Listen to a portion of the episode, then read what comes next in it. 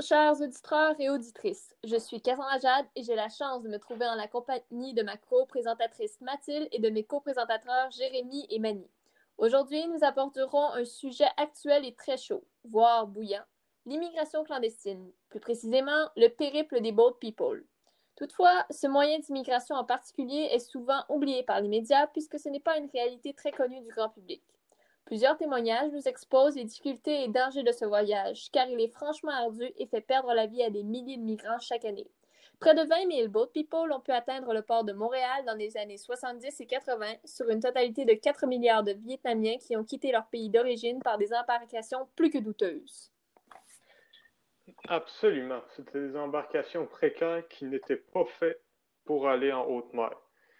Ils n'étaient pas équipés pour affronter les vents océaniques ou même les tempêtes. Et si le bateau coulait, comme il n'y avait pas de mesure d'urgence, il y avait très peu de chances de survie. Mais ce n'est pas le seul risque que les gens couraient. Les immigrants pouvaient se faire attraper par des pirates qui les attendaient aux frontières ou bien se faire prendre par les autorités du pays qui les essayaient de quitter. La plus grande vague de boat people que nous ayons reçue au Canada était durant la guerre du Vietnam. Dans les années 70-80, le Vietnam se trouvait en guerre interne entre le Nord communiste et le Sud libre. Ce conflit faisait partie de la guerre froide entre les États-Unis et l'URSS. Le 30 avril 1975, le Parti communiste a remporté la guerre et a pris le contrôle du Vietnam. Suite à cette victoire, les habitants se sont vus restreints et réprimés de plusieurs façons par leur nouveau gouvernement. Plusieurs Vietnamiens voulant éviter les conflits brutaux ont choisi de quitter leur pays d'origine par la voie marine vers d'autres nations qui leur seraient plus clémentes. C'est près de 4000 bureaucrates et autres professionnels qui ont eu un périple couronné de succès puisqu'ils ont réussi à atteindre Montréal. En 1978, un conflit militaire a de nouveau éclaté au Vietnam. Ce malheureux événement a eu pour conséquence de pousser encore une fois 13 000 immigrants vietnamiens provenant cette fois de toute classe sociale à désigner le Québec comme endroit sûr où s'installer. Cette deuxième vague de Boat People a eu lieu entre 1979 et 1981. On ne parle pas seulement du Vietnam. Et il ne faut pas penser que ce phénomène a disparu aussi. Récemment, on a vu une situation d'immigration massive en Grèce, là où les réfugiés se sont fait rejeter par les locaux et les vacanciers qui se trouvaient sur les plages du pays. Cela s'est aussi produit en Turquie en 2016.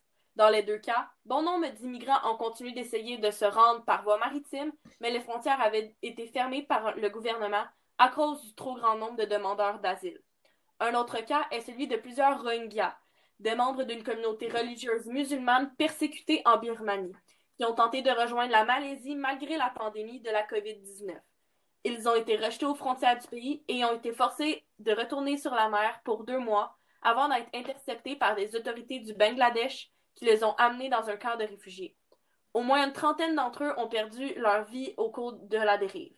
Les immigrants connaissent bien d'autres difficultés au terme de leur voyage, en lien avec le fait qu'ils ne parlent pas la langue et qu'ils ne connaissent pas la culture du pays d'accueil. Aussi, quand les immigrants arrivent de manière clandestine dans un pays, ils sont généralement forcés de travailler au noir car ils n'ont pas d'identité. Ils sont alors de moins bonnes conditions de travail que les Canadiens et risquent d'être abusés par leur employeur. Durant mes recherches, j'ai eu la chance de trouver un témoignage très touchant d'une famille vietnamienne qui a été forcée de voyager comme boat people en l'an 1979 pour fuir la guerre du Vietnam. Tang, l'aîné de sa famille, a organisé la fuite de toute sa famille constituée de sa mère, ses frères, ses sœurs et de ses onze enfants. Pour bien comprendre la situation, il faut savoir que pour chaque personne qui quitte son pays, on doit débourser 10 000 ou l'équivalent en or, soit 10 Sénégaux, ce qui équivaut aussi à une fortune pour la situation. Suite à leur départ, la famille est partie en mer durant trois jours, jusqu'en Indonésie où ils ont vécu sept mois dans un camp de réfugiés avant de repartir vers le Canada, plus précisément au Québec. À leur arrivée, les Vietnamiens ont décidé de se partir un restaurant de nourriture de leur pays, comme tous les gens dans leur situation, car c'est la méthode la plus facile pour subvenir à leurs besoins. Selon leur culture, les femmes savent toutes très bien cuisiner, puis un restaurant ne demande pas d'avoir beaucoup d'argent ni de qualifications. En plus, grâce à leur commerce, ils sont sûrs de ne jamais manquer de nourriture pour vivre. Tout le monde y travaille, même les enfants lorsqu'ils reviennent de l'école. Cependant, leur souci ne s'arrête pas là car ils ne parlent pas la langue française et n'ont aucune parenté au Canada. On parle alors d'un choc culturel. Après près de dix ans, la situation commence à s'améliorer et la famille a commencé à se rebâtir une nouvelle vie. Ils continuent encore aujourd'hui à recevoir du courrier du reste de la famille restés dans leur ancien pays qui souhaitent un jour pouvoir les rejoindre. Mais même s'ils sont bien et en paix ici, ils ne se sentent pas chez eux car, même si les Québécois sont très accueillants, ils ont vécu de très dures choses et personne ne pourra jamais réellement les comprendre. Et vous, est-ce que vous seriez capable de faire le voyage que les Bold People affrontent? Parce que moi, je ne pense pas que j'aurais le courage d'affronter les défis que le choc culturel provoque. En tant qu'élève, c'est déjà difficile d'apprendre une langue seconde en l'espace de plusieurs années. Alors, il faut être un véritable génie pour le faire en le peu de temps que l'adaptation suite à l'immigration demande. Aussi, dans la plupart des témoignages que nous avons récoltés, les Bold People passent un certain temps dans un, camp de réfugiés afin d'atteindre leur terre d'accueil.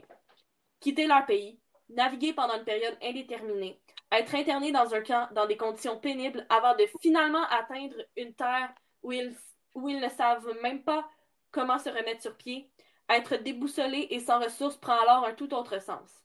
Imaginez à quel point leur famille, qui a tout fait pour leur permettre une meilleure vie ailleurs, doit s'inquiéter sans nouvelles, les croire disparus dans les vagues. Je ne serais pas capable de vivre ce changement majeur et encore moins prête à faire subir toutes ces émotions à un enfant ou à un membre de ma famille. Et toi, Mani? Ah, moi aussi, j'en serais incapable. Je suis pas aussi courageux que ces gens-là. Et puis, c'est un grand coup de chance. Ça m'a toujours fait peur de faire, de m'impliquer dans des choses que je ne contrôle pas, surtout quand il y a autant de variables imprévisibles. Aussi, les conséquences de l'échec sont immenses et tellement de choses peuvent mal tourner. En plus de tous les autres dangers, comme des embarcations insalubres ou un manque d'eau potable et de nourriture. Eh bien, moi, j'ai envie de dire que personnellement, je pense que j'aurais des bonnes aptitudes pour être capable de survivre dans des dures conditions parce que j'ai toujours eu la facilité de m'adapter à toute situation qui pouvait m'arriver. Mais il n'en demeure pas moins que le voyage serait tout de même ardu et sans aucun plaisir. Et à l'arrivée, j'aurais vraiment de la difficulté à m'adapter à la nouvelle langue et à me rebâtir une nouvelle vie dans un endroit totalement inconnu.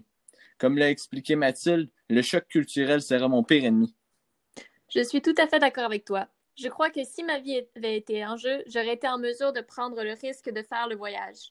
Étant donné les circonstances dans lesquelles ils vivaient dans leur pays, ce périple était en quelque sorte un quitte double. Soit ils vivaient opprimés chez eux, ce qui selon moi n'est pas vraiment une vie qui en vaut la peine, soit ils prenaient le risque de mourir en prenant la mer et de se rendre dans un autre pays afin d'avoir une vie meilleure. Certes, comme ma camarade l'a mentionné, le choc culturel devait être immense et je ne veux en aucun cas le nier. Cela dit, si apprendre une nouvelle culture était le prix à payer, je ne pense pas qu'il ait été trop cher. De plus, notre province en particulier est plutôt ouverte à l'esprit, ce qui fait qu'ils n'ont pas dû abandonner complètement leur culture d'origine. Comme nous en avons discuté aujourd'hui, être un bold people est une chose extrêmement difficile mais que des milliers de gens partout autour du monde sont forcés d'être pour espérer atteindre un futur meilleur. Pour conclure, on peut dire que ces braves gens qui quittent leur pays d'origine par bateau de fortune dans le but de fuir une dictature communiste ou un conflit pouvant les mettre en danger prennent une bonne décision. Malgré toutes les difficultés qu'ils peuvent rencontrer avant, pendant et après leur périple, ces immigrants risquent le tout pour le tout afin de s'installer dans un nouveau pays dans lequel ils pourront avoir la vie plus paisible qu'ils méritent.